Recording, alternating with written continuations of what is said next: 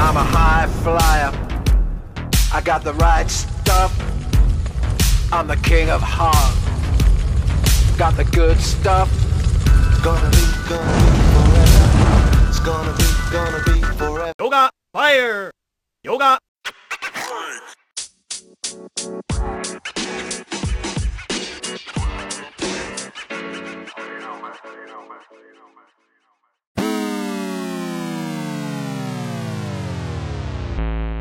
Me entrego a la muerte porque soy vida.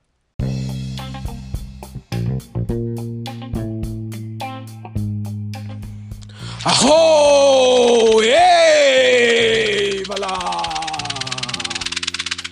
Bienvenidas sean brujas y brujos de la hora a este suaquelarre multidimensional digital de preferencia, a este portal atemporal co-creado por todos ustedes, las voces del colectivo.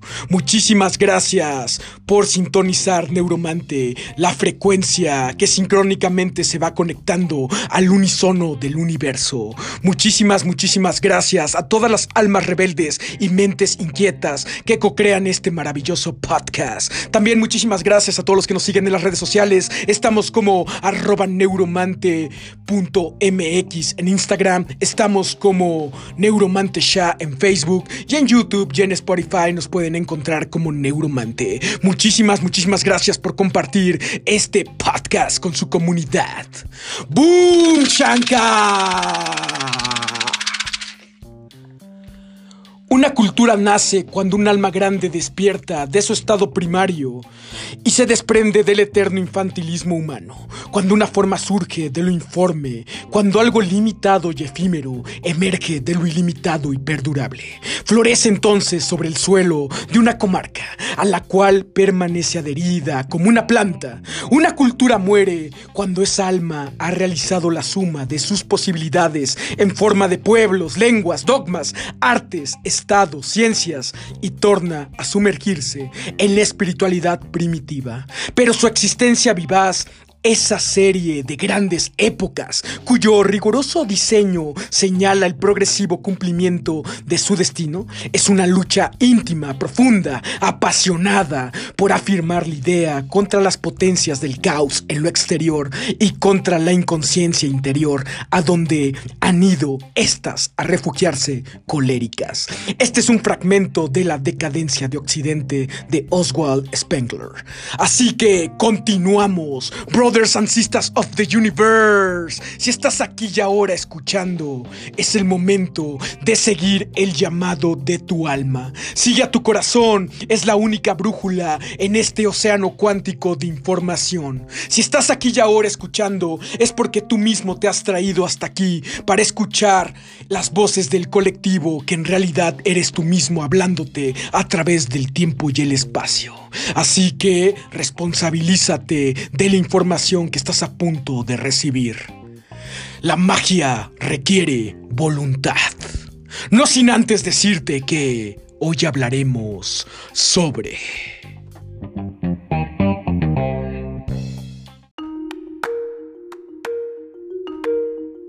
¿Cómo fue tu primer viaje con plantas sagradas?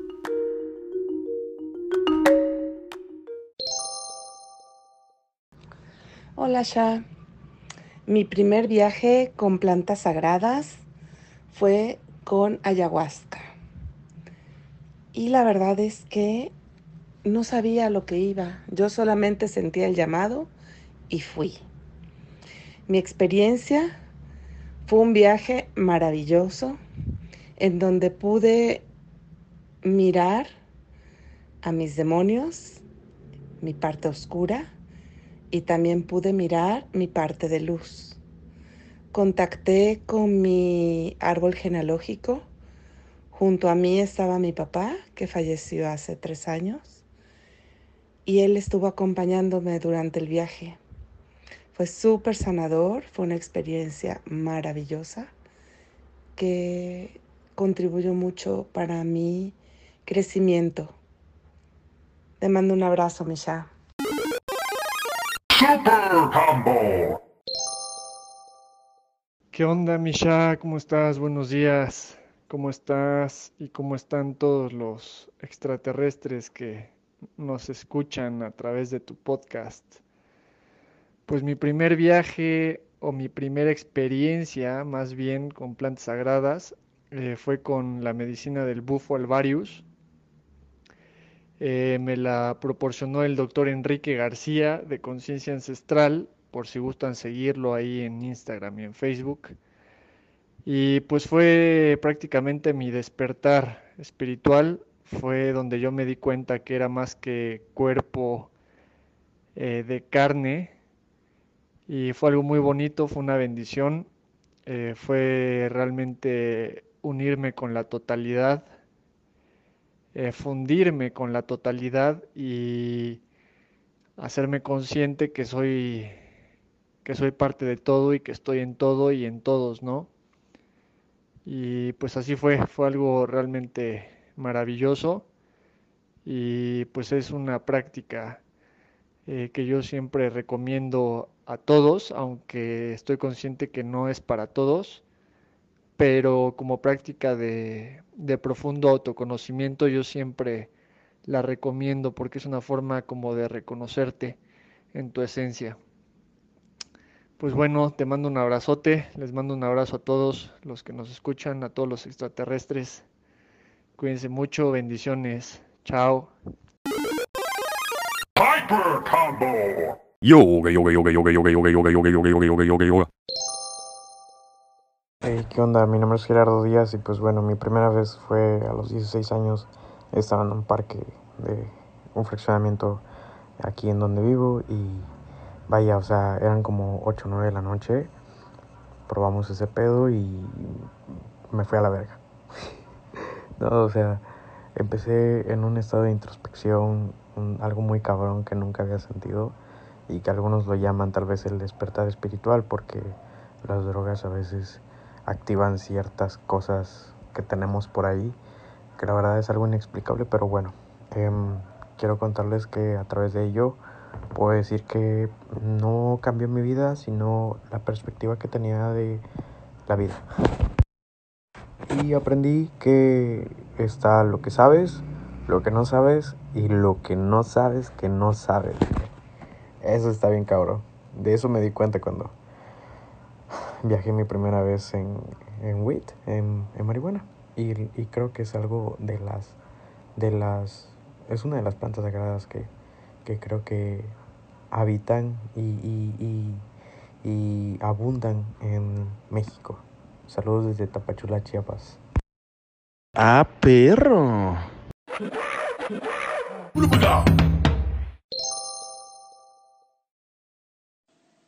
¿Qué onda, papi? ¿Cómo estás? Oye, me encanta, me encanta, me encanta tu contenido. Lo acabo de descubrir apenas ayer y wow, me fascina, me fascina todo lo que transmites. Y bueno, justo me salió en mi inicio de Instagram tu foto de las plantas sagradas. Y yo no he hecho una planta sagrada como tal, ayahuasca o algo así, no, pero tuve una experiencia con sapito y la verdad, yo en ese punto de mi vida lo único que había consumido era mota, tan tan, ni LSD, ni hongos, nada. Yo con experiencias alucinógenas o con una espiritualidad demasiado abierta, no, para nada. Lo que había sucedido en mi vida era apenas un acercamiento a la meditación, algo casi que superficial, pero bueno, allí estaba yo, puesta y dispuesta para la experiencia que el que el sapito de Sonora tenía para mí. Y te voy a ser muy sincera, estaba nerviosa, obviamente, pero la verdad es que estaba muy abierta a, a, lo que pudiera suceder. Y lo que sucedió fue mágico porque yo llegué con muchos pensamientos, con la cabeza en un estado de ansiedad y de repente, eh, al momento de estar en el viaje, en el pleno trip, en la plena sanación, tú sabes, pues me, me desconecté para conectarme. Me desconecté de lo terrenal y me conecté en este plano astral precioso y divino en donde no habían pensamientos, solo había una emoción y era una emoción de, de estar llena y de estar plena. Es, es imagínate tu, tu chakra corazón expandido, pero así nivel Dios, literal. Entonces, pero creo que lo más mágico fue el después. ¿Qué sucede después de haber eh, consumido esta medicina? Es un cambio cabrón en tu vida. ¿Por qué? Y, y no, no necesariamente para bien, sino creo que esa fue como un poquito la puerta a la noche oscura del alma. Entonces comienzas a ver todas tus mierdas y comienzas a, a ver cómo, cómo has estado cagándola y cómo tienes tu vida en un loop. Bueno, como yo tenía mi vida en un loop y ya. Creo que lo mejor fue tomar acción y tomar responsabilidad después de, porque sí, obvio está padrísimo conectarte, experimentar, sentir y decir, wow, qué chingón es la vida. Pero órale, hija, ¿y qué haces después con eso? Entonces creo que ahí está lo padre. Y la responsabilidad, que obviamente tiene que estar. Si decides entrar en cualquier viaje eh, de medicina, e incluso en la vida, sin, sin ninguna planta sagrada, creo que algo muy importante es tener responsabilidad con lo que hacemos, con lo que atravesamos, con nosotros mismos. Y pues, eso es todo, eso es todo. Besote. Muchas gracias por compartir. Mm, yeah. Supreme victory. En primer lugar, nunca imaginé que se podía vivir ese tipo de experiencia y durante todo el momento en que estuve bajo esa sustancia creí que iba a quedar estúpido para siempre. Cada cinco segundos perdía la memoria completamente aunque en realidad lo que sucedía es que perdía el hilo de lo que estaba diciendo, me estaba despegando de mi propio flujo de pensamientos de una manera en que no había sucedido nunca y comenzaba una frase y antes de poderla terminar ya olvidaba qué es lo que estaba diciendo. Debo decir que fue una situación poco agradable, si bien por momentos era divertida y pasaba de la risa profunda a los llantos desesperados, fue bastante paranoico eh, el efecto que tuvo sobre mí y creía que había arruinado mi vida para siempre y que iba a ser el estúpido del pueblo para toda la vida. De alguna manera algo cambió en mí para siempre, pero puedo decir que es mejor así. Fire. Test your might.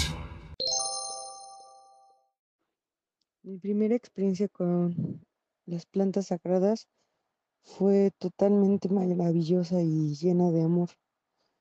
De repente sirvió para darme cuenta que todo lo que creía que existía, sí existía.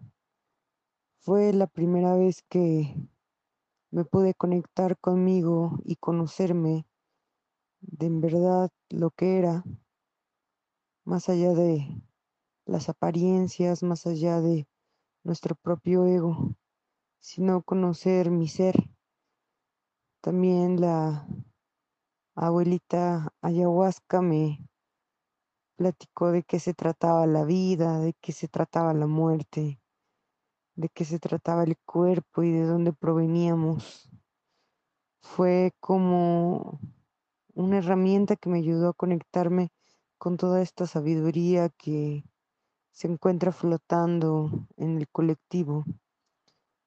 Y de alguna manera, al estar ahí y hacer conscientes muchos de los problemas que tenía, que ni siquiera sabía que existían, pues me sanó. Me sanó de una manera tan profunda, tan amorosa y tan sabia que definitivamente siempre será un recuerdo que permanecerá a pesar de todas las cosas. Gracias.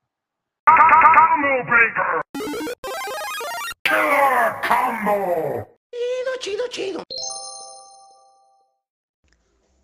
Hello, hello, neuromante. Híjole, pues por dónde empezar. Creo que para mí la magia con, con la experiencia de la medicina sagrada empezó eh, en el momento en el que me decido a que quiero probar una ayahuasca. Entonces, cuando lo decido y lo decreto, no pasó ni una semana cuando me encontré, me reencontré con un amigo que tenía muchos años que no veía eh, y el reencuentro fue mágico, fue mágico. Y en el reencuentro, pues él está convertido en chamán y me invita a una ceremonia de cacao, la cual acepto felizmente, no me lo pensé ni dos veces y llego a la ceremonia del cacao, que creo que cuenta como medicina sagrada. Y fue una experiencia hermosa, hermosa, hermosa. Tuve la oportunidad de, mm, se me dejó ver cómo trabajaba la música para sanar, cómo, cómo sanaba. Había un arco iris hermosísimo en el altar y veía cómo las notas salían de la guitarra hacia todos los presentes, cómo estaban sanando. Y, mm, y, el abuelo Cacao me dio en ese entonces muchos mensajes. Fue una ceremonia simplemente muy linda, de mucho sentimiento, de mucho amor, mucho corazón, muchos mensajes. Este, para mí fue como una meditación más muy profunda. Y a partir de ahí un camino, un sendero se abrió impresionante y la siguiente ceremonia a la que me invitan es una ayahuasca. Entonces, bueno, lo que estaba esperando por fin llegó. Y la primer ceremonia de ayahuasca, pues yo iba, la verdad es que no sabía ni a qué iba, yo nada más sabía a qué iba. Llegué sin expectativas, sin nada, eh, nos dieron toda la instrucción y cuando tenía la medida para tomar en la mano fue cuando ahí temblé, sentí un poco de nervio y dije, bueno, dale, ya estoy aquí tomé, la verdad es que los efectos físicos eh, para mí eh, en esa ocasión pues no, fueron nada agradables. Vomité un poco, mm, tuve un poco de dolor de panza, pero no llegó a más. Eh, pasó todo lo que te dicen que va a pasar, ¿no? Pero pude sentir el espíritu de la abuela, su acompañamiento, su entendimiento, sus palabras, que me dejó ver. Pude ver geometría sagrada, trabajó en, una profunda sanación de mí, de mi ser como mujer, de mi matriz, me ayudó a sanar a mis ancestros, me ayudó a sanar a mis hijas y a mis futuras generaciones. Fue un trabajo muy fuerte. Eh, me muestra eh, cómo me separo de mi amigo, el chamán el que me invitó a la ceremonia, y cómo me dice, ustedes no se tuvieron por qué haber separado, eh, tienen, vienen juntos. Entonces me muestra esta, mi amigo que hace, te estoy hablando de hace 11 años, o 13 años que me leyó el tarot y esa, esa misma escena me la muestra la, la, abuela y veo como de esa última carta zarpan dos barcos. El suyo y el mío toman direcciones distintas, pero bueno, que llegaba el momento de, volvernos a unir. Eh, tomé rapé también, creo que también cuenta la, primera ceremonia de cacao, eh, tomé rapé. Fue un poco invasivo, como te dicen que es, pero estuvo muy bien, fue muy amable conmigo, me calmó la mente, me ayudó a concentrarme. Eh, la segunda vez que tomé rapé, que fue con la abuela, también me fue muy bien. Eh, cada rapé también suele ser diferente, hay unos mejores que otros, unos más depurativos que otros.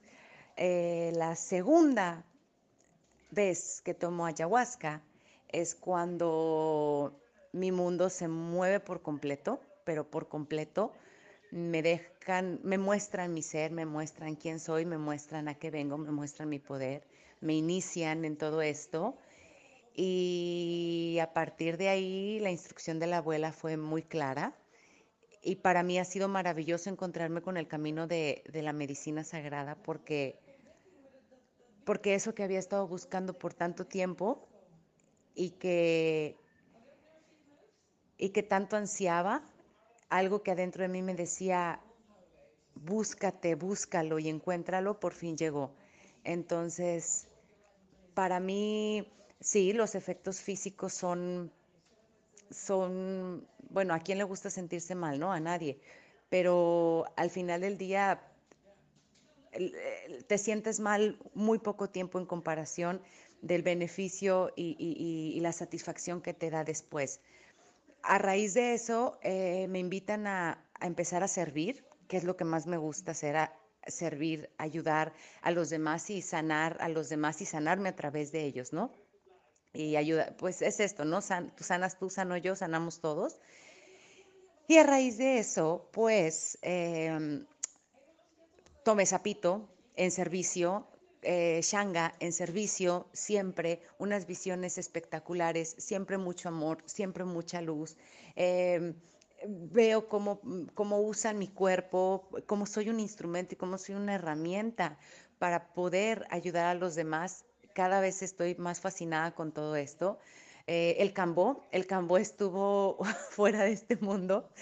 Obviamente los efectos son muy físicos, pero todo duró 30 minutos. Fue, ahí van tus quemaditas, viene el Cambó.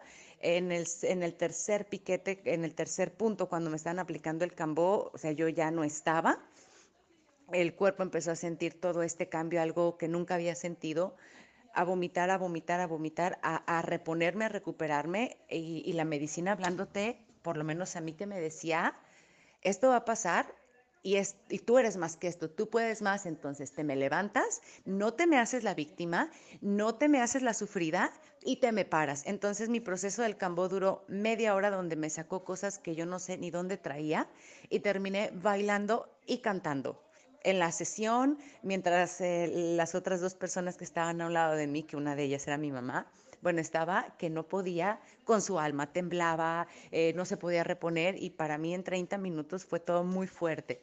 Entonces, esa ha sido muy a grandes rasgos mi experiencia con, con la medicina, con lo que he probado.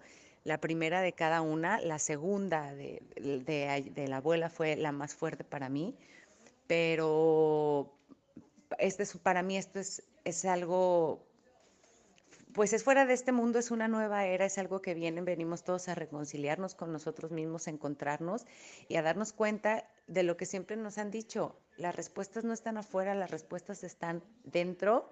Y all you need is love. O sea, lo, que, lo único que necesitamos es amor. Siempre nos lo han dicho, siempre ha estado ahí.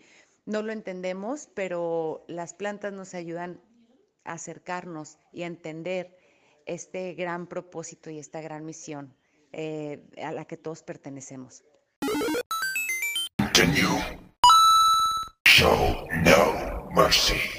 Ah, también se me olvidó platicarte mi experiencia con niños santos, con, con honguitos.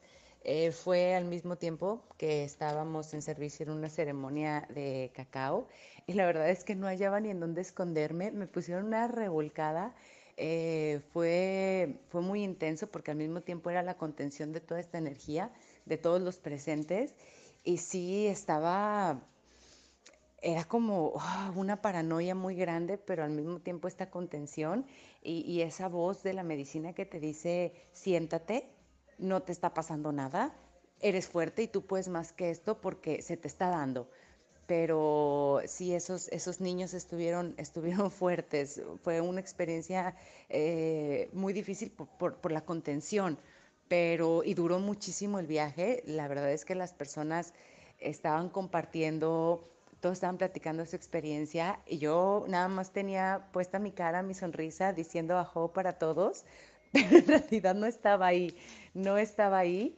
Eh, después, mientras la gente seguía ahí, seguía el trabajo, se fueron, bajó un poco, pero siempre, lo que me gusta de todo esto es que siempre estás consciente.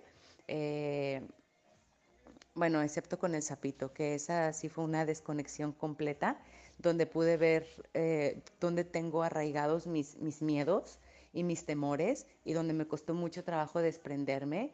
Vi mi cuerpo eh, en el sillón, vi cómo me desprendí, vi cómo me subieron, vi esta, em, esta luz súper brillante, eh, una voz que me acompañó todo el tiempo, platicándome, donde me decía, disfrútalo, y ya cuando por fin me rendí, en dos segundos me fundí con el todo. Eh, que fue algo completamente diferente, ¿no? De, cuando no estás consciente de tu cuerpo físico. Pero de ahí en más, eso es lo que me gusta, siempre estás en contacto eh, con tu ser físico, que eso digo, también reconozco que es uno de, mis apegos y en los cuales tengo que trabajar, pero no sé qué me haga falta por probar. Digo, la salvia divinorum, esa sí la tengo pendiente para luego, me falta una buena sesión con, con el abuelo Peyote, pero bueno, ahí vamos caminando poco a poco este sendero. Porque yo soy cabrón. Master Combo.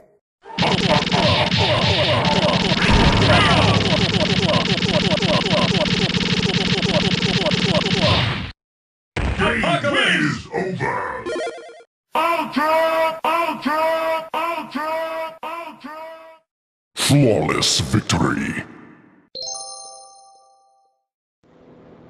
Hola, hola, neuromante. Gracias por la pregunta. Este, no sé si se pueda considerar la marihuana como planta sagrada, pero sí te puedo decir que mi experiencia fue una ingesta de, de marihuana. Eh, fue muy... fue de mucho aprendizaje, es lo que te puedo decir, de mucho aprendizaje. Entendí cómo funciona nuestro, nuestro ego, que lo curioso es que es como un ser de muchas máscaras.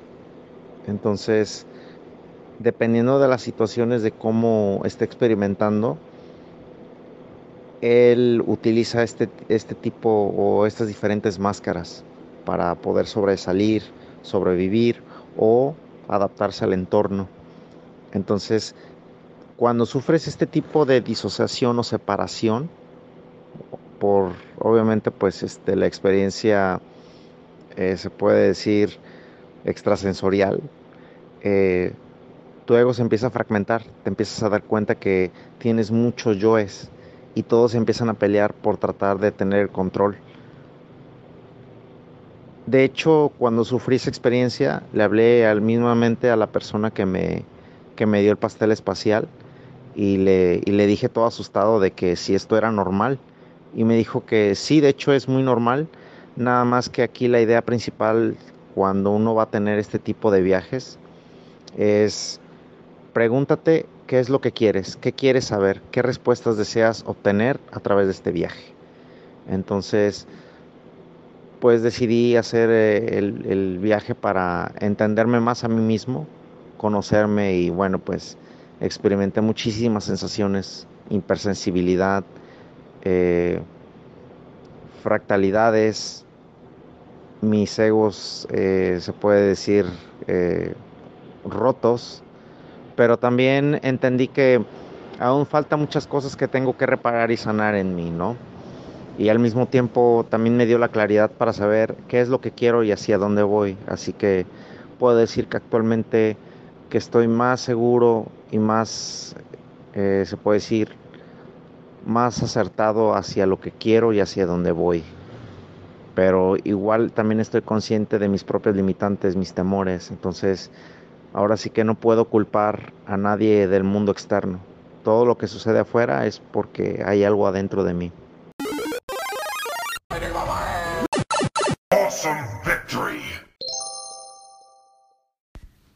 Hola chavas, hola a todos, ¿cómo están? Espero que muy bien. Uy, mi primer viaje, la verdad es que no lo recuerdo. Porque mm, también consumí alcohol, entonces como que no... Siento que no fue 100% auténtico. Pero sí recuerdo cuando mm, comí en cupcakes y fue una sensación maravillosa.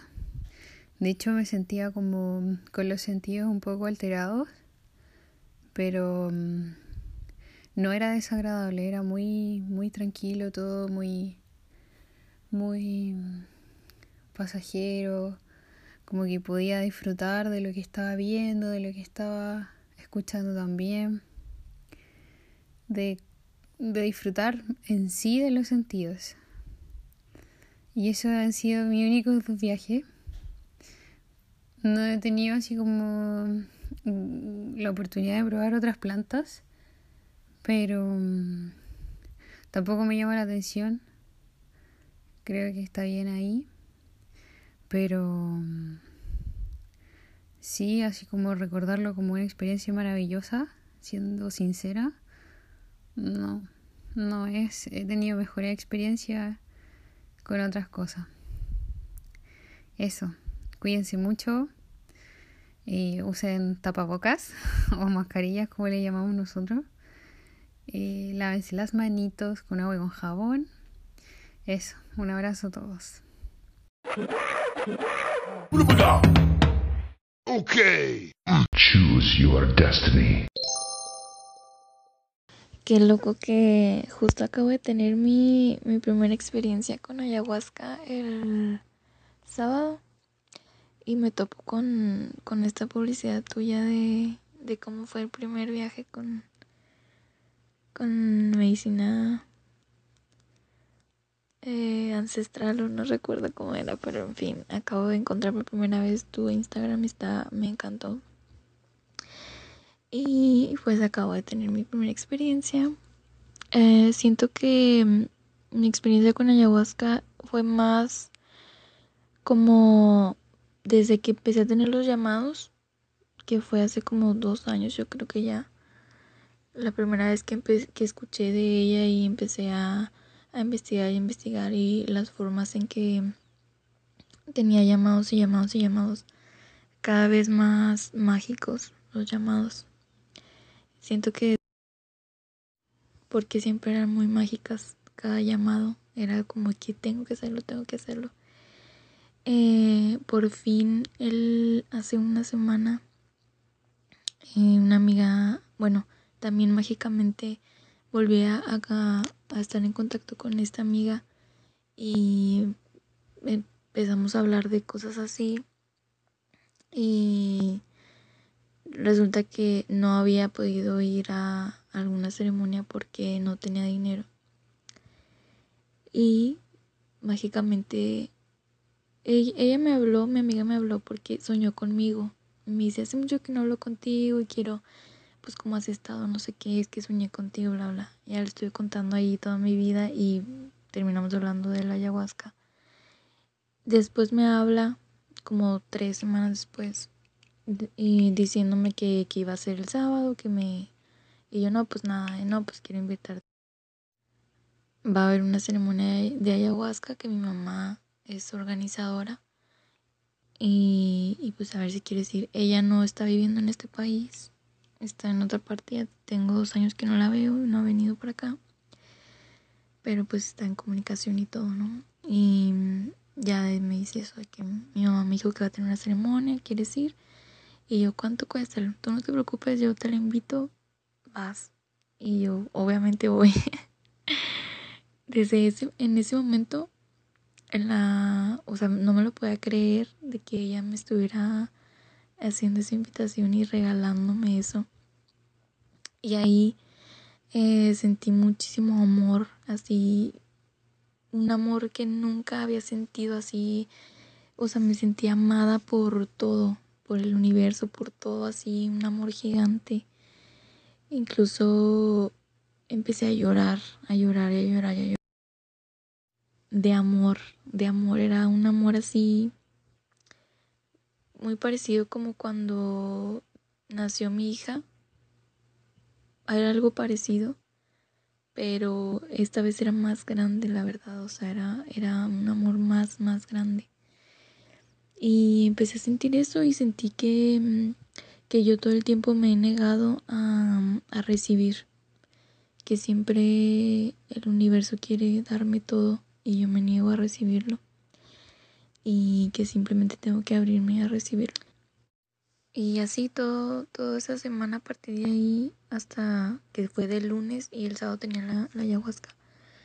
Fue, estuve muy sensible, estuve sintiendo mucho amor eso, o sea, sentí el amor en todas partes, mucha gratitud.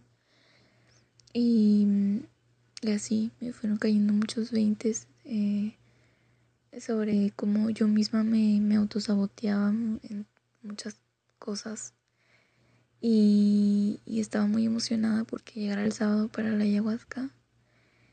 Cuando llegó el sábado todo estuvo normal, pero igual empecé otra vez a autosabotearme cuando ya casi llegaba la hora de ir. Eh, se me hizo muy tarde, me perdí mucho, o sea, me perdí para llegar al lugar. Eh, mucho, o sea, muchas horas estuve perdida y ya, o sea, estaba a punto de decir, no, pues ya no, o sea, ya no información y todo, supongo. Pero obviamente me di cuenta que me estaba autosaboteando y era como, no, o sea, has esperado esto años, tienes que llegar, tienes que hacerlo. Y por fin llegué, afortunadamente todavía no empezaban la ceremonia. Eh, habían tenido ya unas tomas de rapé, o sea, todos, pero, pero bueno, eh, llegué y ya pues me pusieron el rapé y el saumeado, algo así creo que dicen, como que te ponen como el humo y todo eso, que te hacen una limpia. Y ya todo fue así bien rápido. Mm.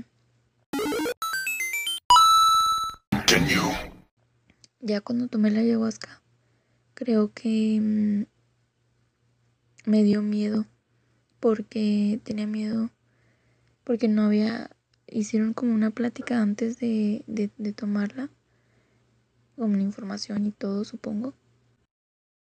Y como no tomé yo esa plática quizá me empezó a dar miedo pero igual era mi autosaboteo. Porque igual yo ya había yo ya tenía información de la ayahuasca y yo ya estaba segura pero autosaboteo. Y mm, ya tomándola, realmente puedo decir que no sentí tanto. O sea, sí vi muchas cosas, o sea, vi este cosita, o sea, obviamente como colores, la música la, la sentía muy bonita, eh, cosas así, pero me di cuenta que mi mente la tengo demasiado, o sea, siempre está la mente, la mente, la mente, la mente. O sea, más que nada mi experiencia, mi enseñanza con en sí la medicina en mi cuerpo fue entender que tengo que dejarme sentir más, o sea, que debo de soltar, o sea, no que o sea, que yo siempre quiero tener el control y siempre estoy analizando todo y cuestionando todo y mente, mente, mente, mente. Y la ayahuasca es más corazón, espíritu, más allá, ¿saben? Y entendí eso, que debo dejarlo. A veces tengo que ser más, más corazón, más espíritu. No estar pensando tanto. Eh, supongo que en mi siguiente experiencia será más, más espiritual, más de corazón. Pero igual entiendo mucho eso. Que, o sea, en mi día a día tengo que ser simplemente ser, ser, ser, ser, sin tener que estar cuestionando siempre tanto y, y dándole vueltas a todo y eh, estigmatizando todo, no, no es estigmatizando, o sea, como poniéndole nombre a todo. Eh, eso fue mi experiencia, pero sobre todo apenas tengo unos días, fue el sábado. Siento que, que va a venir mucho o sea, sé que aunque no sentí mucho, aunque no, aunque solamente tuve esa reflexión de que tengo que sentir y ser, eh, sé que vienen más cosas. O sea, yo sé que, que más adelante, en estos días y en estos meses y de aquí en adelante, voy a notar la, la diferencia. Y esperemos que sea muy buena. Obviamente va a ser muy buena, lo sé. Y pues no sé cuándo voy a volver a hacerlo.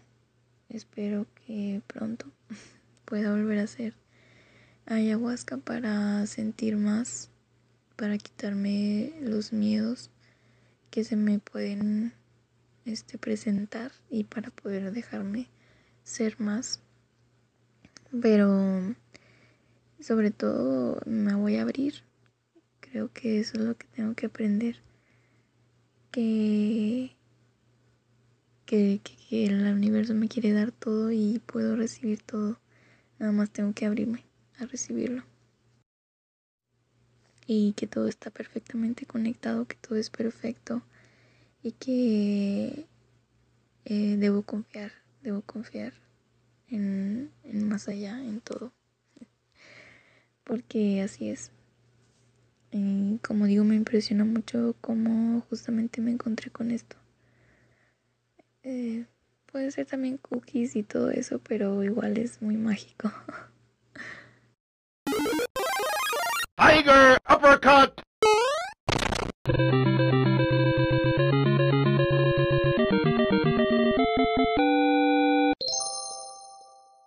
Michaseo, ¿qué tal, hermano mono? Ay, te mando un abrazo grande, papacito. Pues, ¿cómo fue? ¿Cómo fue? Pues fue muy espontáneo, así como la vida es. Simplemente pasó, ni me di cuenta en qué momento, pero pues, ¡pim! Ahí anduvimos echando desmadre ya hace, pues ya más de una década, tú. Creo, sí, sí, ya más de una década. Pero, um, digo, contexto, rápido, así, paréntesis. Me imagino que estamos hablando de sagradas. Cuando dices sagradas, me imagino que hablamos de estas, ¿no? Sí, hongos, peyote, ayahuasca, ¿no? Porque es sagrado todo, papá. Tú, yo, el cielo, el sillón en el que te estoy hablando, del cual ya me paré, por cierto. Luego me pongo a caminar mientras hago estas notas. Eh, todo es sagrado, ¿no? Sagrado. Pero bueno, para fines prácticos de la pregunta, vamos a decir que pues esas, ¿no?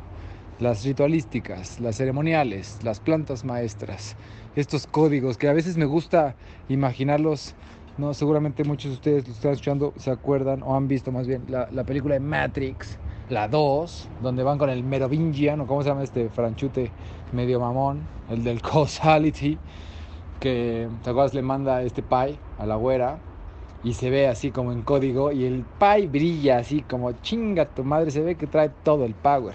Ah, pues a veces así me gusta imaginarme estos, estos pequeños códigos no, tridimensionales, como los honguitos en este caso, que fueron los que, los que me dieron a mí ese pequeño revolcón por ahí de los 2000 sepa su pinche madre, no tengo muy buena memoria en esos términos de tiempo lineal, para mí fue ayer y estuvo loco, fue en un pueblito, en el Popo, de hecho fue en el volcán Popocatépetl, algo que sin duda durante el viaje tuvo su, su relevancia, pero bueno, en un eh, pueblito que se llama Tetela del Volcán, se entra por Cuautla, ¿no? por Morelos, literal subes a las faldas del Popo y nada, fuimos porque un amigo que frecuentó ese lugar, igual para, para comer honguitos, compró una parcelita de terreno, un ejido realmente, a un señor llamado Juan. Y fuimos, esa, ese día salió de la nada, fue así de, oye, va a ir el pichi a, a checar su terrenito, ¿qué pedo, jalas? Y dije, pues claro, ¿por qué no? Vamos al Popo un día. O sea, no había nada de planeación detrás de echar eh, pues un viajecito de hongos, ¿no? Entonces, simplemente fuimos, eh, todo cool. Llegamos a la parcelita, estuvimos durante el día, trabajamos un poquito ahí poniendo bien el terreno, me acuerdo que hicimos unas banquitas de madera, cositas así padres, ¿no? La, la pasamos bien durante el día, ya estaba, vimos el atardecer, me acuerdo, y bajamos a la casa de Juan para acampar ahí.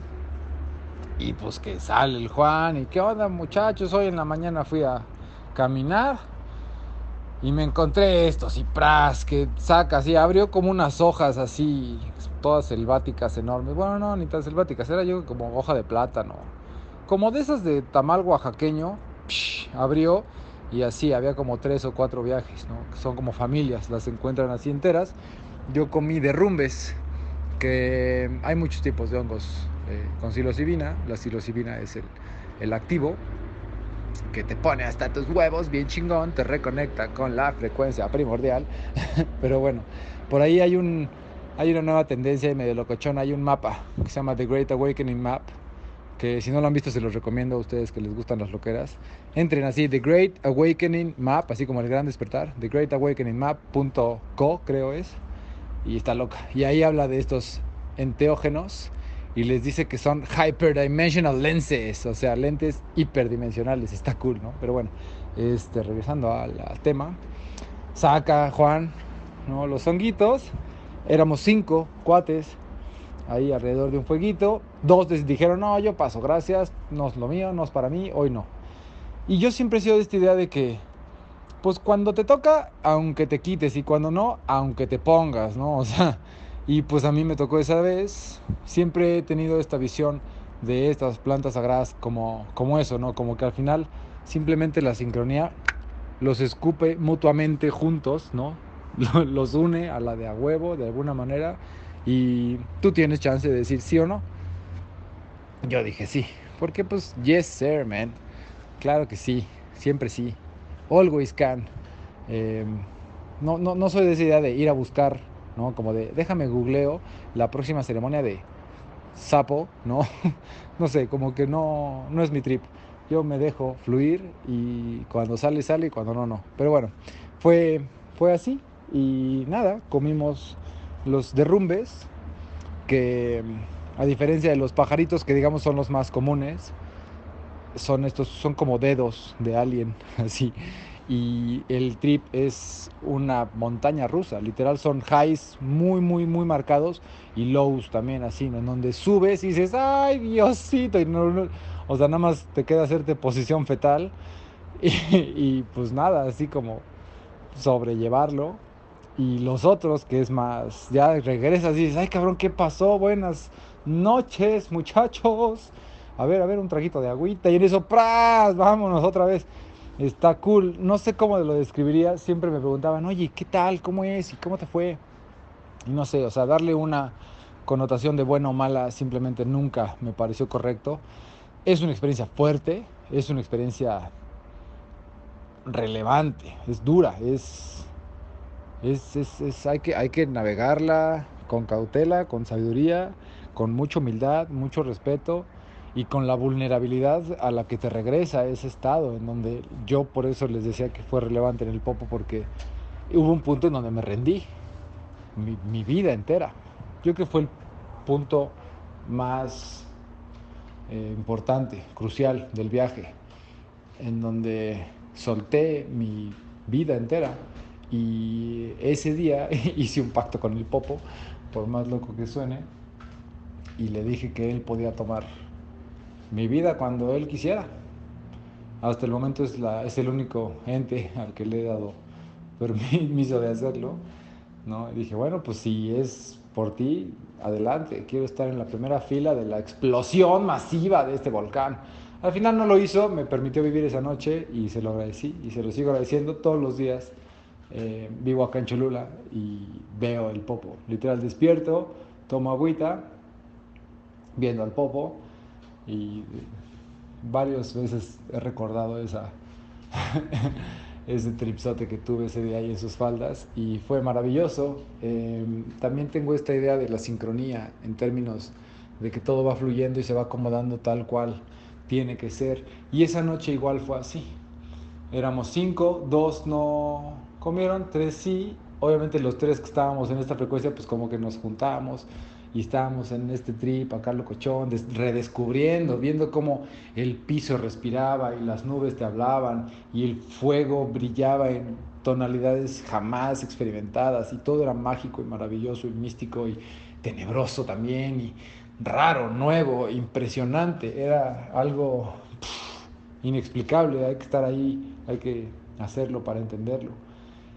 Tener esta certeza que viene no desde la razón, ni la lógica, ni desde cualquier proceso cognitivo, sino desde un orden mayor, una sensación, una... Es que ni son emociones, nada más es como, como que sabes cosas después de eso. Y a veces es muy difícil de explicarlas, ¿no? Desde el sentir la unidad hasta dejar ir el ego para reconocer la muerte, ese tipo de cosas, no sé, sin duda a, través de un estado consciente en total sobriedad se puede alcanzar, pero pues sí hay una, hay una intención en el código de la, planta, que, te lleva y te, te conduce a través de diferentes parajes que son inexplorados ¿no? por la mente eh, que vive en sobriedad, por así llamarlo, ¿no? en, su cotidianidad jamás palpas este tipo de, de realidades que están ahí y que nada más necesitas este cambiar el, el, el dial, ¿no? Eh, sintonizar una frecuencia diferente en el radio de la mente para empezar a, a tener contacto con, con, esta realidad. Pero bueno, fue hermoso, fue mágico, místico, misterioso y, y, y es algo que me va a acompañar toda la vida, sin duda. Así que gracias por la oportunidad de compartirlo. Les mando un chingo de amor. Los quiero mucho.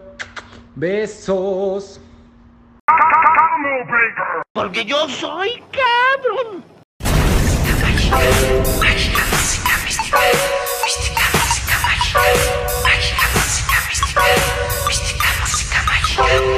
Mágica, música mística, mística, música mágica.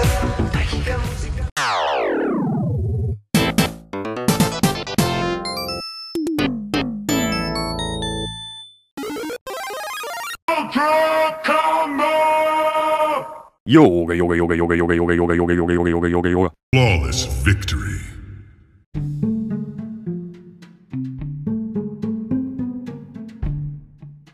A huevo, brother, tú sí sabes, todo es sagrado, tierra y cielo, porque todo lo hizo Dios, como dice aquel poema La profecía.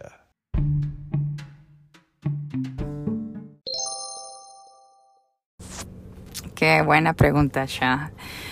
Este, la ayahuasca fue, fue mi, mi viaje con las plantas sagradas. Lo hice en Tecate, bajo un cielo mágico. Las estrellas se veían increíbles, no solamente porque las di así del viaje, de hecho, lucida estaba, se podía ver la, la Vía Láctea, entonces te podrás imaginar la maravilla en ese cielo. Pero bueno, era al aire libre, era en una como un área de, de, campamentos, entonces realmente no éramos los únicos, había, la gente estaba hacia distancia, pero punto tal vez interesante es que estaban allá una gente teniendo una, una fiesta, ¿no? Entonces eh, a lo lejos se podía escuchar así el contraste de los tambores que teníamos acá y la música chamánica, se podía escuchar allá los corridos y la banda.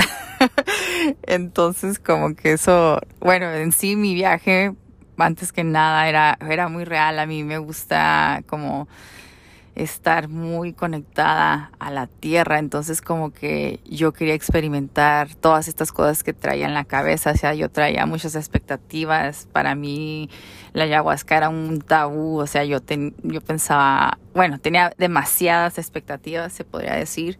Y al momento que voy, voy con esta mentalidad de que, wow, a ver, esperando este darme este viaje, o sea, perderme totalmente y, no saber de mí y, y etc, etc, ¿no?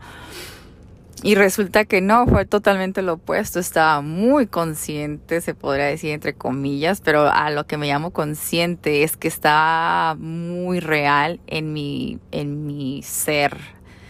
Ahora sí que humana. Estaba, sentía en mi piel, sentía todos mis sentidos y estaba como hasta en dolor, se podría decir, de, de qué tan consciente estaba y esperando. O sea, como que estaba en una espera así de a ver cuándo, a ver cuándo. Y tomé varios vasitos y este y, y fue más tarde, tal vez te podría decir que, que empezó realmente la experiencia así psicodélica. Todo el tiempo estuvo una chava ahí llorando, ya realmente sí estaba en otro plano, estaba llorando, estaba como totalmente fuera de sí y sus llantos realmente me, me conectaron a, a, varios traumas, se podría decir, que, que yo tenía de, de, niña. Este me hizo realmente confrontar mi, mi diablo cara a cara, se podría decir, mis miedos, mis, mis debilidades. Y fue muy real y cuando pasó así lo que pues lo lúcido estaba, no sé, me quedé muy impactada de, de esta situación. Pero bueno, en cuestión de, de estar viendo figuritas y así cosas, este fue muy mágico, realmente me gustó mucho, especialmente un árbol que estaba ahí. En sí, para no hacérselas muy larga, este no era lo que esperaba en el momento, no era la experiencia, no fue nada agradable en cuestión de lo que sentí físicamente. Eh, me dejó muchas preguntas, me sentía como al día siguiente como que había hecho algo muy malo, pero no, no en sí es de lo que había hecho de la ayahuasca, sino ese sentimiento como de culpabilidad. Grabé mi experiencia, el tiempo pasó y después me di cuenta de la gran lección, o sea, el impacto que tuvo, lo que, lo que viví, inclusive lo que pasó, te digo, con esta chava que tanta atención le puse y que tanta atención le puse a ese plano terrestre.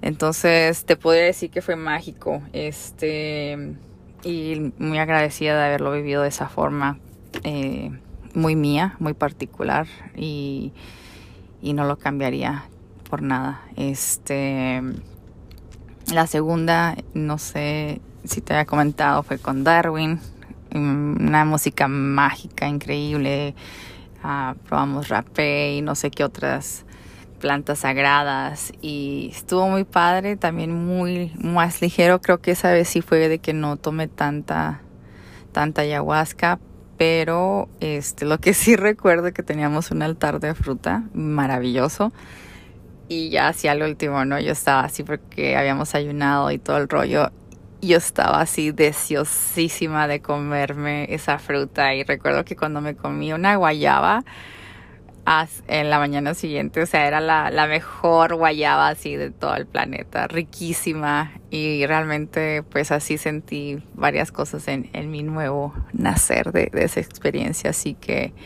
mágico, increíble, la naturaleza es maravillosa y si nos conectamos con ella de una manera espiritual y nos entregamos realmente a, en esa confianza dejar realmente lo que tenga que pasar y realmente disfrutarlo y realmente estar consciente de una forma inconsciente, consciente con nuestros sentidos, realmente es cuando yo diría que, que se disfruta, así que que, viva la ayahuasca. ¡Woo!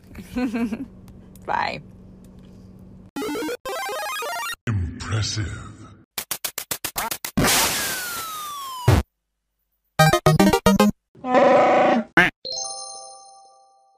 Mi primer viaje con plantas sagradas fue con ayahuasca y en particular la experiencia fue muy amorosa, fue de integración y de reconocer cuáles eran los patrones de comportamiento que de cierta forma en la infancia me tenían algo limitados. Comprendí de una forma muy detallada que era parte de un todo y que todo tenía un propósito en cada escena de, de esta vida.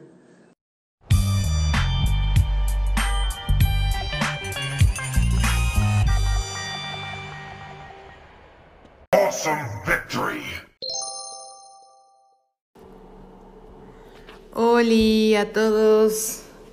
Bueno, mi primer viaje con plantas sagradas estuvo demasiado mágico. Fue en Huautla de Jiménez, Oaxaca. Em, yo venía buscando como una sustancia que me, que me, que me dejara voladísima porque ya había probado muchas cosas atrás y sí me gustaba, pero yo sentía que, que, tenía que haber algo más fuerte que todo lo que había probado. Y pues en la búsqueda de todo eso me decidí viajar a Huautla por, por la fama que tiene de tener los derrumbes únicos en el mundo. Y este, llegando, pues me dieron varias opciones llegué a Puente de Fierro y me mencionaron a Mago. Y dije, ah, yo quiero conocer a Mago. Este, me dijeron que él fue un aprendiz de María Sabina. Y cuando decidí ir a ver a Mago me dijeron que, estaba lejos y que con cuidado. Bueno, ya llegué al punto donde me dijeron, subí el cerrito y Mago ya me estaba esperando ahí, me dijo que bienvenida y que él ya me estaba esperando. Se convirtió en mi maestro de ceremonias, loco igual que yo, porque no era el clásico chamán de que cantan y que hay que este, saumarte antes para esta ceremonia o tienes que... No, no era nada de... como no tenía planeado como una ceremonia, sino que era simplemente divertirme, divertirnos, fumar mucha mota también para elevar más rápido el viaje y y lo interesante de, de, Mago es que él tenía su receta mágica, así la llamaba. Yo probé de muchas formas los hongos, pero la que más me puso es este, una preparación que le enseñó un trailero eh, a, a, Mago y se lo, lo preparaban con chocolate. Entonces, pues bueno, ya lo hizo y me más o menos me comí como tres familias y media, casi cuatro familias, demasiados hongos. Él decía que hay que comer hongos hasta que el estómago se llene. y bueno, pues estuvo increíble, fue mucho conocimiento. Fue, entré directamente a mis registros akáshicos y me explicaron mm, muchas cosas como en, la, en, en, el, en el primer eh, en el primer instante como que yo me sentí ya fuera de, de espacio-tiempo, recuerdo que estaba lloviendo y estaba yo en la cabañita y me empezó a pegar y como que me pregunté qué hacía ahí, como que no recordaba cómo había llegado y después recordé como que como, ¿cómo me llamo? me acuerdo que no sabía cómo me llamaba. Fue muy divertido porque no sabía, no me acordaba cómo me llamaba, pero estaba muy feliz. estaba muy feliz y una felicidad muy grande. Este, ah, estuvo muy divino y pues hablaron conmigo pues me imagino que ahora que lo puedo entender mejor, pues mi yo superior, me dijeron tantas cosas que yo no, podía haber entendido antes. Me explicaron también cómo, por qué había tenido el papá que yo tuve, porque tenía conflictos con mi padre. También me regalaron un recuerdo de niña que no me acordaba y como era el mensaje ese, ¿no? De no olvides quién es tu niña interior y cómo jugabas y las sensaciones. Tuve todas las sensaciones que tiene un niño. Y fue muy hermoso, hermoso, muy cañón, porque después de, todo eso me regalaron un viaje a la luna. Eh, viajé a la velocidad de la luz, estoy segura, y me fui, me fui y estuve en su superficie y no vi ningún ser, pero estuve en su superficie un poco caminando, bueno, como no era caminando, como pasando por ahí. Y después decidí seguir más adelante mi, mi viaje hasta llegar a la nada. Y llegué a la nada donde todo, no, no había, no había, no había espacio, no había estrellas, solamente era oscuridad. Y me quedé ahí con mucha paz y después ya regresé a mi cuerpo físico súper cansada, con un chingo de hambre, con un chingo de sueño. Pero eso te estoy hablando que me duró como cinco horas el viaje o, o, o seis. Sí me duró bastante y me cambió toda la vida. Y desde ahí no he dejado mi niña interior para nada. Em, bueno, no tan solo tuve ese viaje, tuve demasiados viajes con Mago, se convirtió en mi maestro hasta, hasta el día que murió, que ya no pudimos compartir más cosas, pero incluso hasta de muerto también lo he visto a, Mago en un viaje que le dediqué a él. Em, lo vi como águila y me habló. no sé si habrá sido como de verdad que un águila haya llegado hasta mí o qué onda, o no sé. Es algo muy cañón porque de verdad que hasta sentía su aleteo así en mi cara y era un águila muy grande y, y, bueno, la conexión que tuve con Mago Hongos y Wautla de Jiménez, como mi primer y mi segundo y mi tercero y cuarto, quinta, octava, décima toma, no sé, tomé mucho. Durante tres años estuve yendo constantemente a visitarlo porque era un señor super hippie y este y pues le llevaba le llevábamos dinero, comida, provisiones. Y bueno, pues esa fue mi experiencia loca, mágica con los hongos.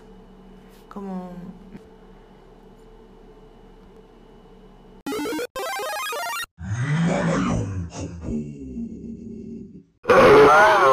You win. Perfect.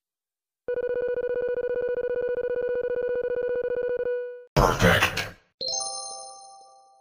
Excellent.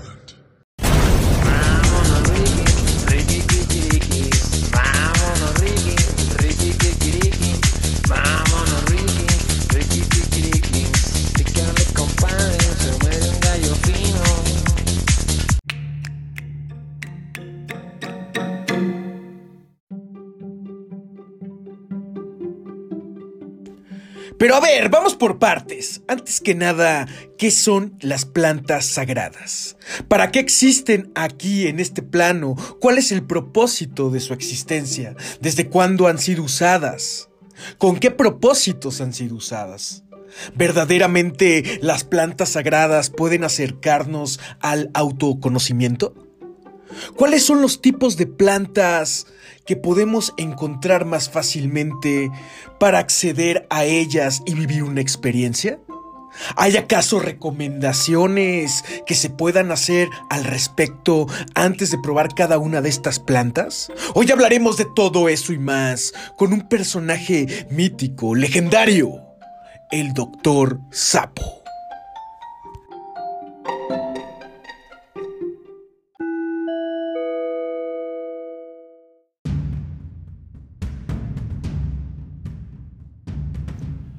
Pero antes de respondernos todas estas maravillosas preguntas, seguramente ustedes estarán preguntando quién chingados es el doctor Sapo, ¿ya? Pues bueno, el doctor Sapo está aquí para decirnos quién es.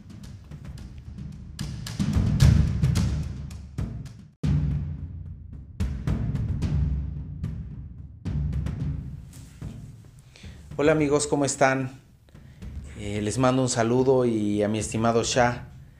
Eh, soy médico de profesión, llevo compartiendo ya medicinas ancestrales ya casi ocho años. Llevamos ya un largo caminar dentro de esta eh, cosmovisión de conocimiento, sabiduría y conciencia.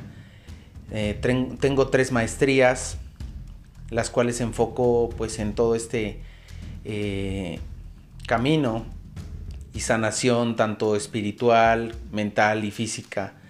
Mi pareja también es eh, doctora y es la doctora Perla Matías.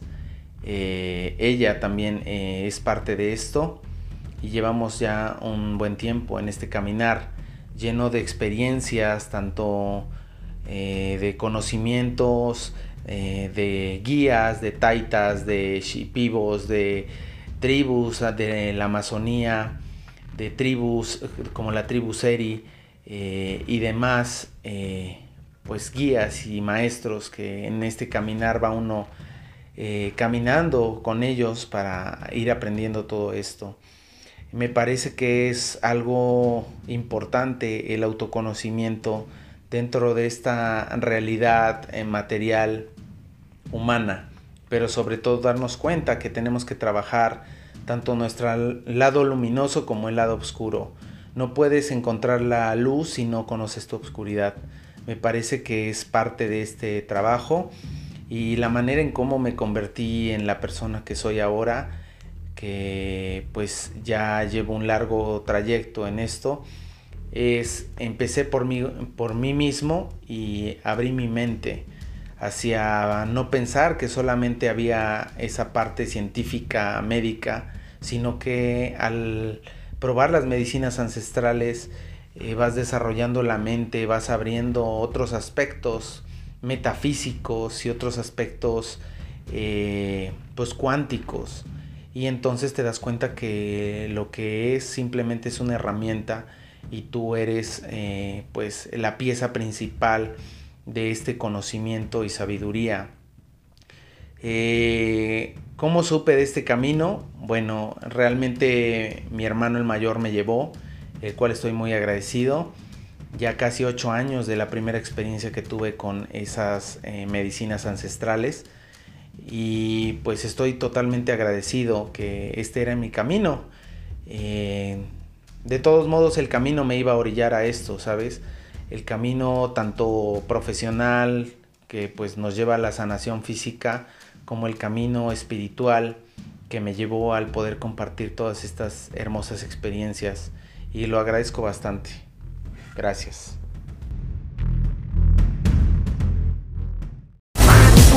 La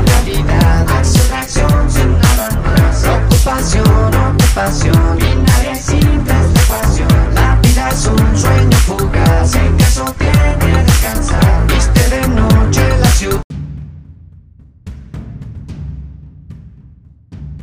Plantas sagradas, plantas maestras, plantas mágicas, enteógenos. ¿De dónde viene el término enteógeno? Está formado por las palabras griegas eteos, que significa que tiene a un dios dentro, inspirado por los dioses, y genos, que quiere decir origen, tiempo de nacimiento. El sustantivo genos pertenece al campo semántico del verbo hin no mai, que significa llegar a ser, volverse. Por lo tanto, el significado etimológico de enteógeno alude a la posibilidad de llegar a ser inspirado por un dios, así como al nacimiento que esto supone. El adjetivo correspondiente usando en español es tanto enteogénico como enteógeno. La palabra enteógeno es un neologismo propuesto en un artículo publicado en el Journal of Psychedelic Drugs, volumen 2, número 1 y 2 de enero y junio de 1979. La creación del neologismo obedece a la intención de los autores de desligar las plantas objeto de estudio de las connotaciones de los términos alucinógeno, considerado impreciso, peyorativo y completamente desconocedor de la cualidad de la experiencia con enteógenos y de su significación antropológica. ¡Ajo! ¡Évala!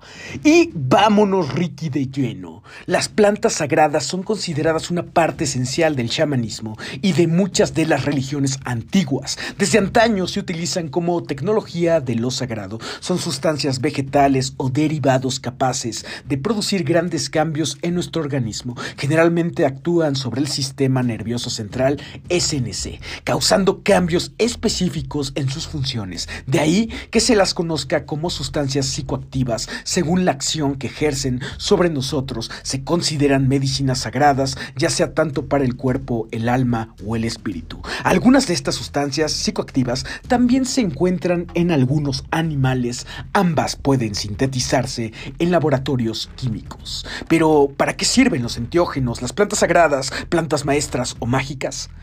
Es precisamente el carácter sagrado atribuido a este tipo de plantas lo que las convierte en objeto de reverencia y culto, otorgándole a la vez un profundo significado simbólico.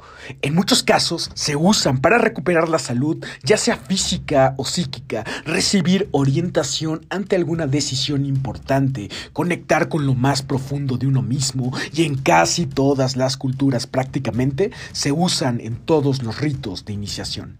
El uso ritual de estas plantas permite tanto el propio autoconocimiento como la integración del individuo con su comunidad, su cultura y su medio ambiente. En casi todas las tradiciones ancestrales de cualquier continente se ha dado el fenómeno del chamanismo, y con ello el uso de las plantas sagradas a pesar de lenguas y orígenes distintos. Existen múltiples coincidencias dadas por la estrecha relación cultura-naturaleza en las que las plantas sagradas ocupan un lugar central. Así que, si las plantas sagradas son parte de la totalidad, las plantas únicamente nos permiten habitar sus frecuencias para cuenta del espectro frecuencial en el que ellas viven con esa visión. Son como justamente ponernos lentes frecuenciales para observar otras áreas de la conciencia. Pero vamos a ver qué nos dice nuestro buen amigo el doctor Sapo. ¿Qué son las plantas sagradas, bro?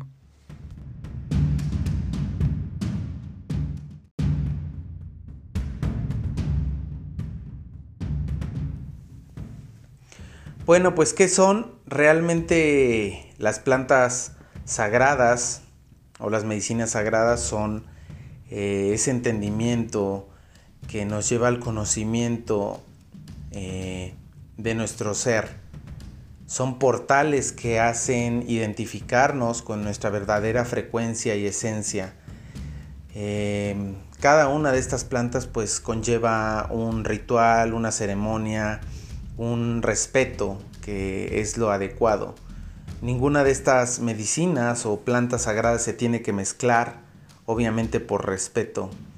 Existen gran variedad de plantas y medicinas ancestrales como son la ayahuasca, como es el yagé, como es el peyote, el san pedro y otras plantas que, que son de poder. Realmente estas medicinas, nuestros ancestros y ancestros de tribus ya se ocupaban desde años pues eh, atrás. Este conocimiento ha sido pasado de generación en generación y algunas veces hasta se ha perdido ese conocimiento. Y es por eso que ahorita, cuando más necesitamos tener ese eh, entendimiento propio para encontrarnos, es cuando vuelve a haber ese boom de medicinas ancestrales. Es simplemente una herramienta que te va a llevar al autoconocimiento eh, verdadero de tu ser un estado de vibración en el cual te vas a encontrar eh, sano, bien, a gusto. Y te vas a dar cuenta que no necesitas otra cosa más que estar en el momento presente. Son herramientas que te van a hacer que te des cuenta qué es la realidad, a qué sabe la realidad, qué es lo que realmente tienes que disfrutar y son simplemente herramientas que te van a permitir convertirte en ese estado de vibración y armonía en el, que, en el cual tú vas a sintonizarte y te vas a dar cuenta que simplemente eres una antena que recibe toda esa información desde esa conciencia universal. Entonces simplemente son herramientas que van a hacer que tengas ese encuentro propio lleno de amor, de luz y gratitud.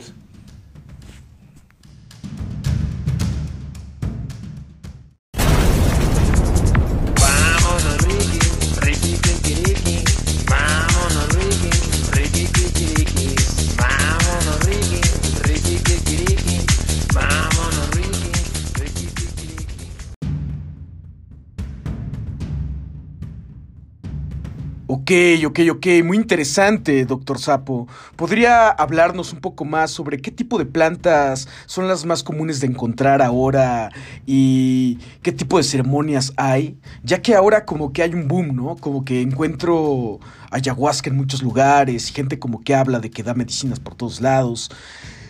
¿Qué nos dirías tú al respecto? ¿Qué plantas hay ahí? ¿Qué tipos de ceremonias? ¿Cómo está eso?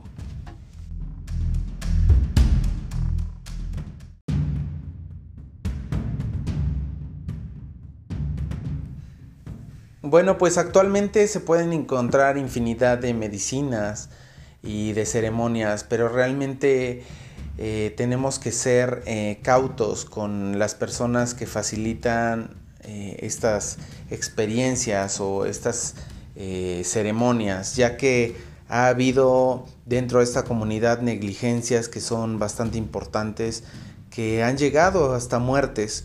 Entonces sí tenemos que ser muy selectivos con lo que escuchamos, con lo que nos dicen de tener cuidado con eh, varios facilitadores por sus eh, maltratos físicos, psicológicos y mentales.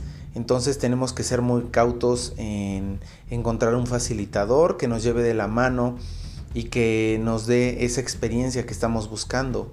Hay muchas ceremonias que actualmente encontramos, como son las eh, ceremonias de ayahuasca, de anahuasca, que es un análogo igual eh, es que es preparación eh, con tepescohuite y ruda siria. Encontramos ceremonias de hongos, encontramos eh, ceremonias de peyote, encontramos ceremonias de huachuma o de San Pedro. Encontramos una infinidad de ceremonias, las cuales pues tenemos que, vuelvo a repetir, ser cautos porque pues ha ha habido personas dentro de esta comunidad que realmente solo buscan ese beneficio económico, el cual pues no les importa eh, la vida de los demás.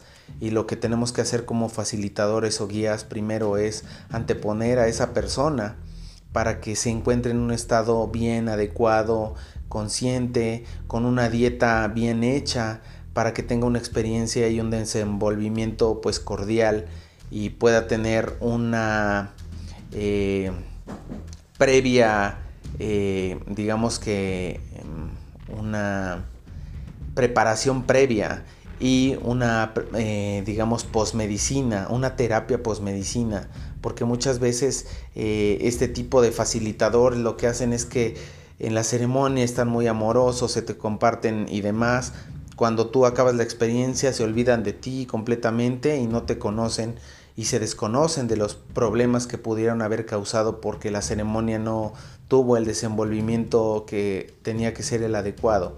En este caso, Conciencia Ancestral trabaja eh, basado en pues, las experiencias que hemos tenido a lo largo de, eh, de, este caminar de ocho años, con ese conocimiento de taitas, de guías y también de ese conocimiento de nuestra profesión como médicos, al tener ese conocimiento de las moléculas y cómo actúan en nuestro eh, cuerpo físico ese, eh, digamos que ese metabolismo en el cual se desarrolla la molécula y tiene ese desenvolvimiento, eh, por eso es precisamente ese cuidado que tenemos que tener. Y como médicos obviamente cuidamos a nuestros asistentes, eh, aunado al, pues, al conocimiento profesional como médicos y al conocimiento ancestral que hemos llevado de esta formación pues de, muchos guías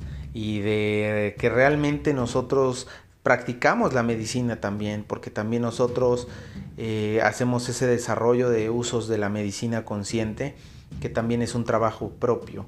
Nosotros también tomamos ayahuasca cada dos meses, tomamos bufo cada mes, porque tenemos que trabajar constantemente con nosotros. Hay muchos guías que llegan a, o se atreven más bien a compartir medicinas cuando ni siquiera han tenido la experiencia de fumar más de dos veces bufo, ¿no? O no han tenido la experiencia de tomar ayahuasca más de tres veces y eso pues realmente habla de ese estado de las personas que pues ni siquiera han sanado ellos y quieren sanar a los demás y realmente se me hace una parte irresponsable porque tenemos que trabajar también con nosotros mismos y es parte de ese conocimiento y de este saber el que te conozcas al 100% y el que puedas conocer a la medicina también.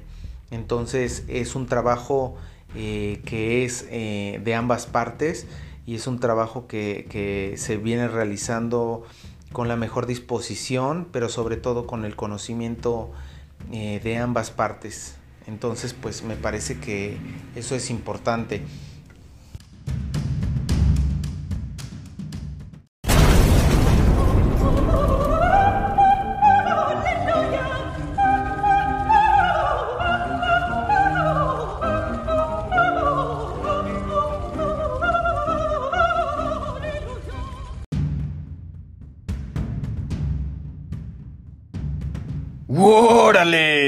Muchísimas gracias, doctor Sapo, por este tipo de información tan nutritiva.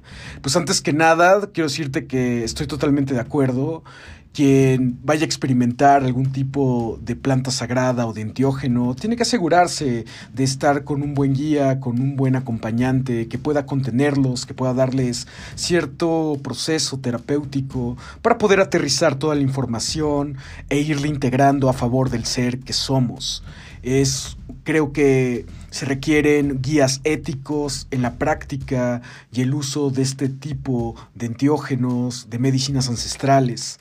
Y creo que es bien importante y puntual que lo digas, ya que hay mucha banda que se arroja así a experimentar y sabemos que todo es perfecto, pero tampoco queremos tanta banda que no regrese o que se quede por ahí vagando en las múltiples dimensiones sin hacerse cargo de su existencia aquí. Así que, por favor, siempre asegúrense de que con quien van a ser el trip esté bien conectado, pero también bien enraizado, que tenga la capacidad integradora de acompañamiento terapéutico, que tenga justamente la ética y sobre todo eh, la disposición de estar al servicio del ser ya que también de pronto pues hay mucha banda que se dispone a vivir esto, pero con personas que de pronto tampoco están tan integradas. Entonces, muchísimas gracias por compartirnos toda esa información. Sé que mucha de la banda que escucha este podcast ya son viajeros multidimensionales, ya han probado bastantes cosas, algunos están muy extraterrestres, muy locos como yo, pero también seguramente hay mucha banda que es la primera vez que escucha de esto o que apenas está curioseando en estos temas. Me gustaría que nos compartieras un poquito más de información referente a cuáles son los efectos, qué tipo de efectos pueden experimentar o experienciar justamente a través de los enteógenos, de las plantas que nos has hablado. ¿Nos podrías platicar un poquito más al respecto, Doc?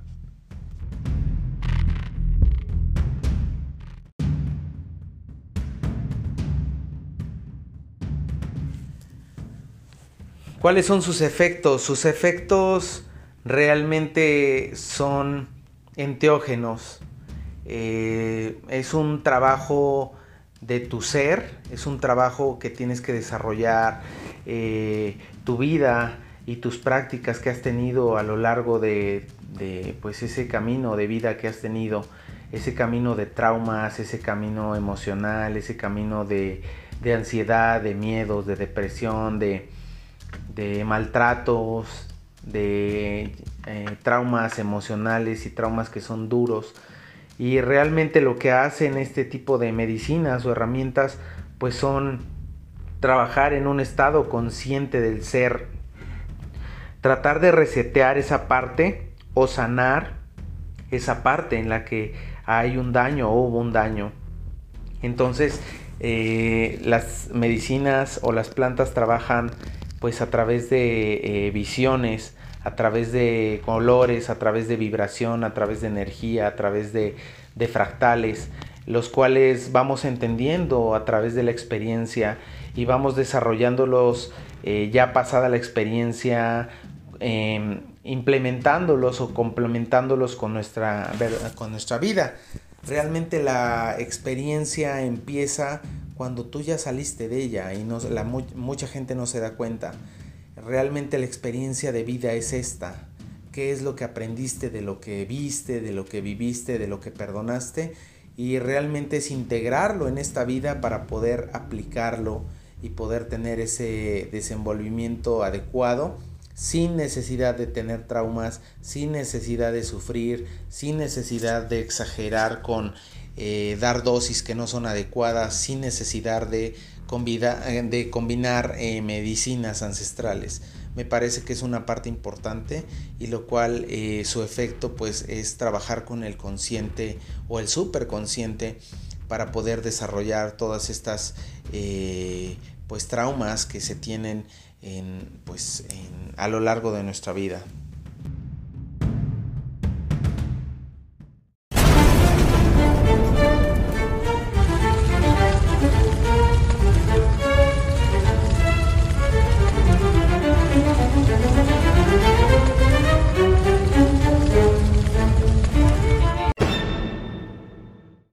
Yo confío en tu amor.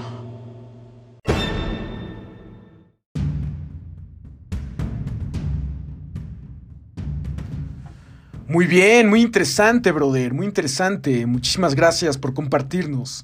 Ya por último, me gustaría saber si tienes algún consejo que darle a la banda antes de experimentar o de arrojarse un viaje con plantas sagradas, enteógenos, plantas mágicas o plantas maestras. ¿Cuál sería tu consejo para toda la banda que está pensando justamente ahora en irse a chingar una ayahuasca, unos honguitos, un pinche San Pedro? ¿Qué consejo le darías?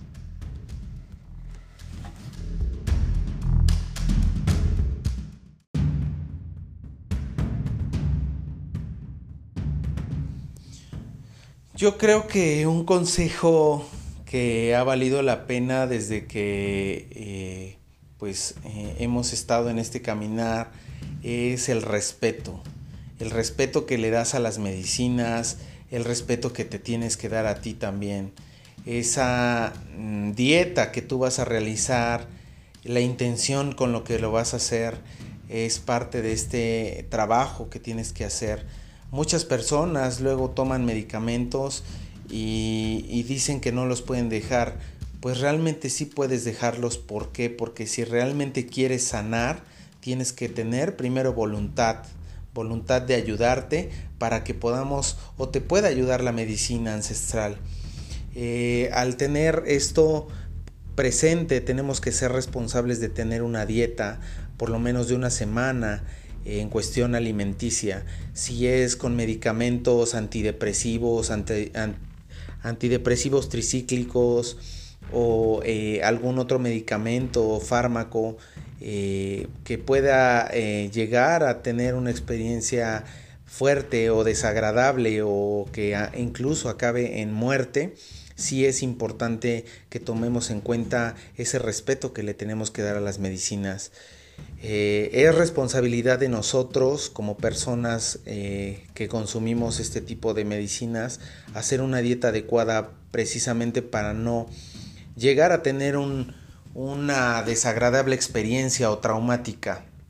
Aquí lo importante es que si tú haces una dieta adecuada, si tú vas sin prejuicios, si tú vas con esa parte de fluir, con lo que vas a sentir, vas a tener una hermosa experiencia el agradecimiento durante la experiencia va a hacer que tengas esa eh, experiencia bella, amorosa y demás. Entonces me parece que es importante que, que lo desarrollemos de esa manera y que nos demos la oportunidad de probar estas medicinas y que también nos demos la oportunidad de abrir el corazón, de abrir la mente y sobre todo abrir y quitar más bien esos prejuicios que eh, la sociedad, que los arqueotipos nos han ido eh, pues eh, implementando en nuestra vida. Y realmente yo creo que esto es parte de ese conocimiento, el salirse de esa matrix para poder encontrar a tu verdadero ser y darte cuenta que puedes ser feliz simplemente con estar vivo y agradecer.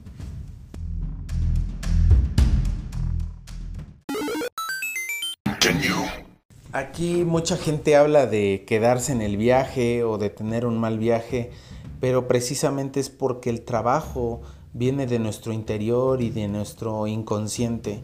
Si nosotros hemos sido malas personas, hemos atentado contra otras personas, contra nosotros mismos, estamos vibrando en odio, en rencor y miedo, pues créeme que lo que va a hacer la planta es enseñarte qué eres y quién eres en ese momento. Eh, aquí depende mucho también de la dieta que lleves, la preparación mental, física, psicológica, porque también es una preparación eh, alimentaria. Esto es muy importante, esta preparación alimenticia, y también evitar cierto tipo de medicinas, fármacos y drogas, porque realmente eh, al estar con algún tipo de estos medicamentos puede llevar incluso a la muerte o a experiencias desagradables. Por eso es importante que las personas que realizan este tipo de experiencias pues se den la oportunidad de conocer a sus facilitadores, de preguntarles, de que les manden indicaciones y de tener una preparación adecuada para poder recibir estas medicinas. Muchos guías lo toman como burla y como eh, ah, como si no pasara nada, pero realmente con las experiencias que hemos visto de otros facilitadores que incluso llegan a matar a personas, eh, pues es desagradable y la verdad pues es una, un acto en el que tenemos que darnos cuenta de que venimos a sanar a las personas, que venimos a compartir esa luz, ese amor y ese estado de vibración alto. Tenemos que ser conscientes y responsables de nuestros propios actos. Entonces es importante que te prepares eh, eh, bueno, con los alimentos, tener una dieta adecuada y sobre todo tener una preparación eh, igual psicológica, tener una preparación de evitar drogas, de evitar antidepresivos, porque puede llegar a, tener pues algún tipo de de viaje desagradable, ¿no? Incluso la muerte. Eh, nosotros hemos visto que hay personas que pues eh, facilitan la medicina sin esa ética, sin esa moralidad. E incluso hay eh, guías que se aprovechan de las personas durante la experiencia y no, no se vale. Tenemos que, si estamos trabajando en amor, en luz, pues tenemos que trabajarlo así, mantener ese estado de vibración, pero sobre todo ese respeto a nosotros, ese respeto a los asistentes y sobre todo darte cuenta que no vas a ir a, echar desmadre, que no vas a ir a, simplemente a tener una experiencia psicodélica, más bien lo que vas a ir a hacer va a ser tener una experiencia con tu propio ser, con tu propio sentir y va a ser algo hermoso si tienes esa, ese respeto y esa preparación, porque la medicina te va a dar eso precisamente.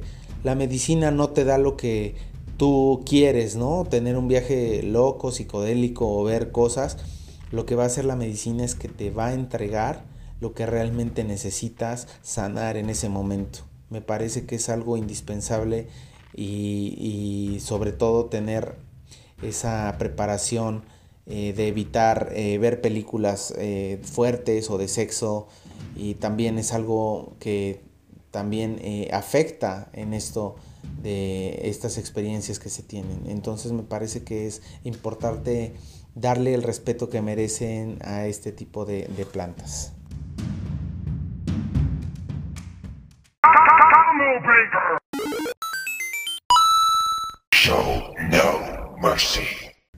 Al final de cuentas, pues resulta que esto es una herramienta.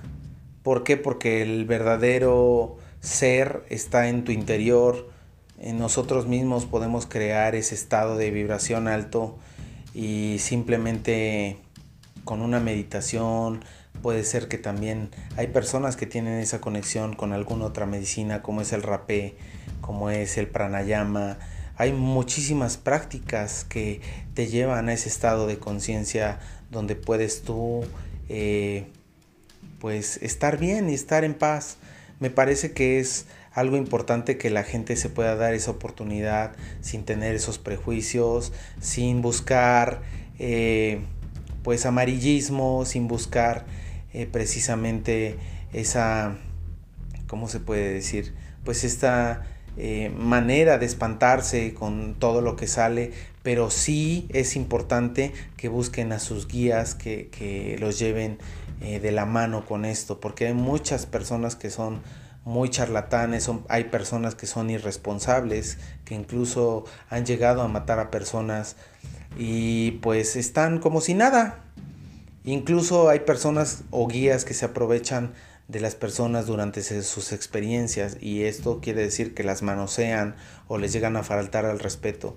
Me parece que esto que se hace con las plantas sagradas merece su ceremonia adecuadamente, merece su rezo, merece su respeto y sobre todo darle un espacio adecuado para poder desarrollar en libertad todo este tipo de experiencias.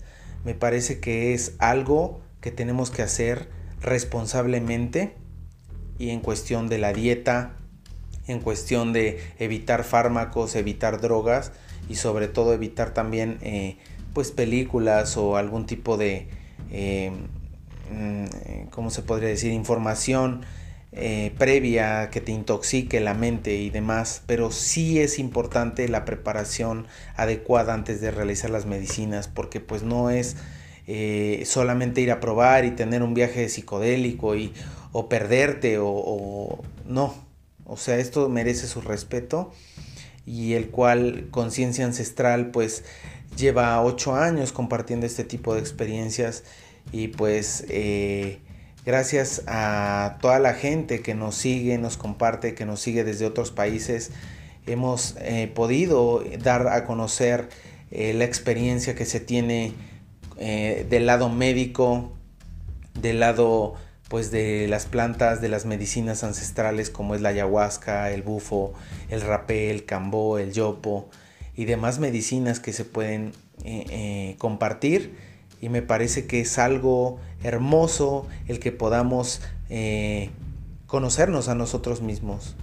Es algo hermoso el poder identificarte con tu verdadero yo, el soltar esos apegos, el soltar esas adicciones, el poder sanar ese ser y, y, sobre todo estar en un estado de amor, de tranquilidad. Y pues eso es lo que realmente son las medicinas. Son amor, son luz y son eh, ese estado de vibración donde encontramos a ese gran espíritu, el cual también somos parte y me parece que simplemente estoy agradecido de poder compartir con ustedes estas experiencias y sobre todo ese amor y que puedan tener eh, o darse la oportunidad de tener esta experiencia. Gracias.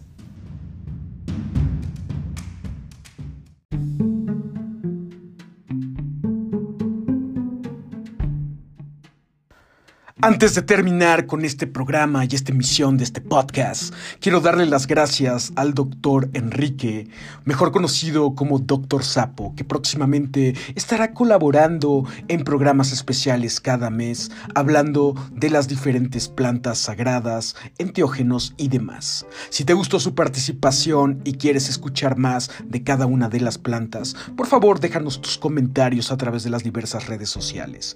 Vota por el Doctor Sapo para para que nos haga un programa especial cada mes hablando de cada una de las plantas sagradas y de cada uno de estos portales multidimensionales que nos lleva a observar otras áreas de la conciencia. Por favor sigan a Conciencia Ancestral en Instagram. Están como arroba conciencia y también los pueden buscar en Facebook. Por ahí hay una entrevista y un programita que estuvo siendo transmitido en Facebook a través de su página. Si no han visto ese episodio, por favor échense ese episodio y todos los demás ya que tienen contenido bastante interesante. Muchísimas gracias por sintonizar Neuromante. Gracias al universo. Gracias por existir aquí y ahora. ¡Ajo! ¡Ey! Fuerza, guerrero. Boom, Shankar.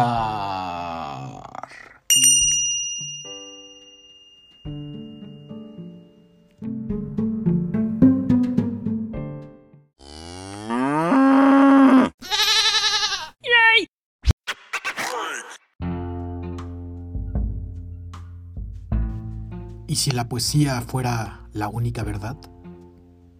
Segmento poético. Oh yeah.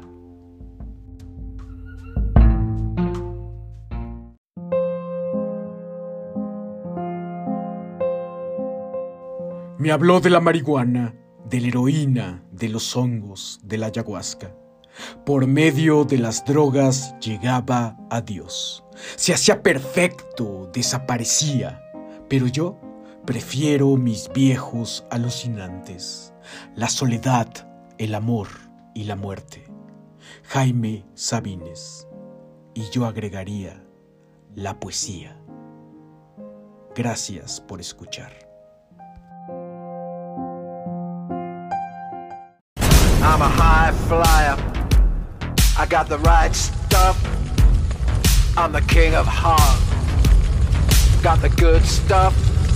Gonna be, gonna be forever. It's gonna be, gonna be forever. Yoga, fire! Yoga!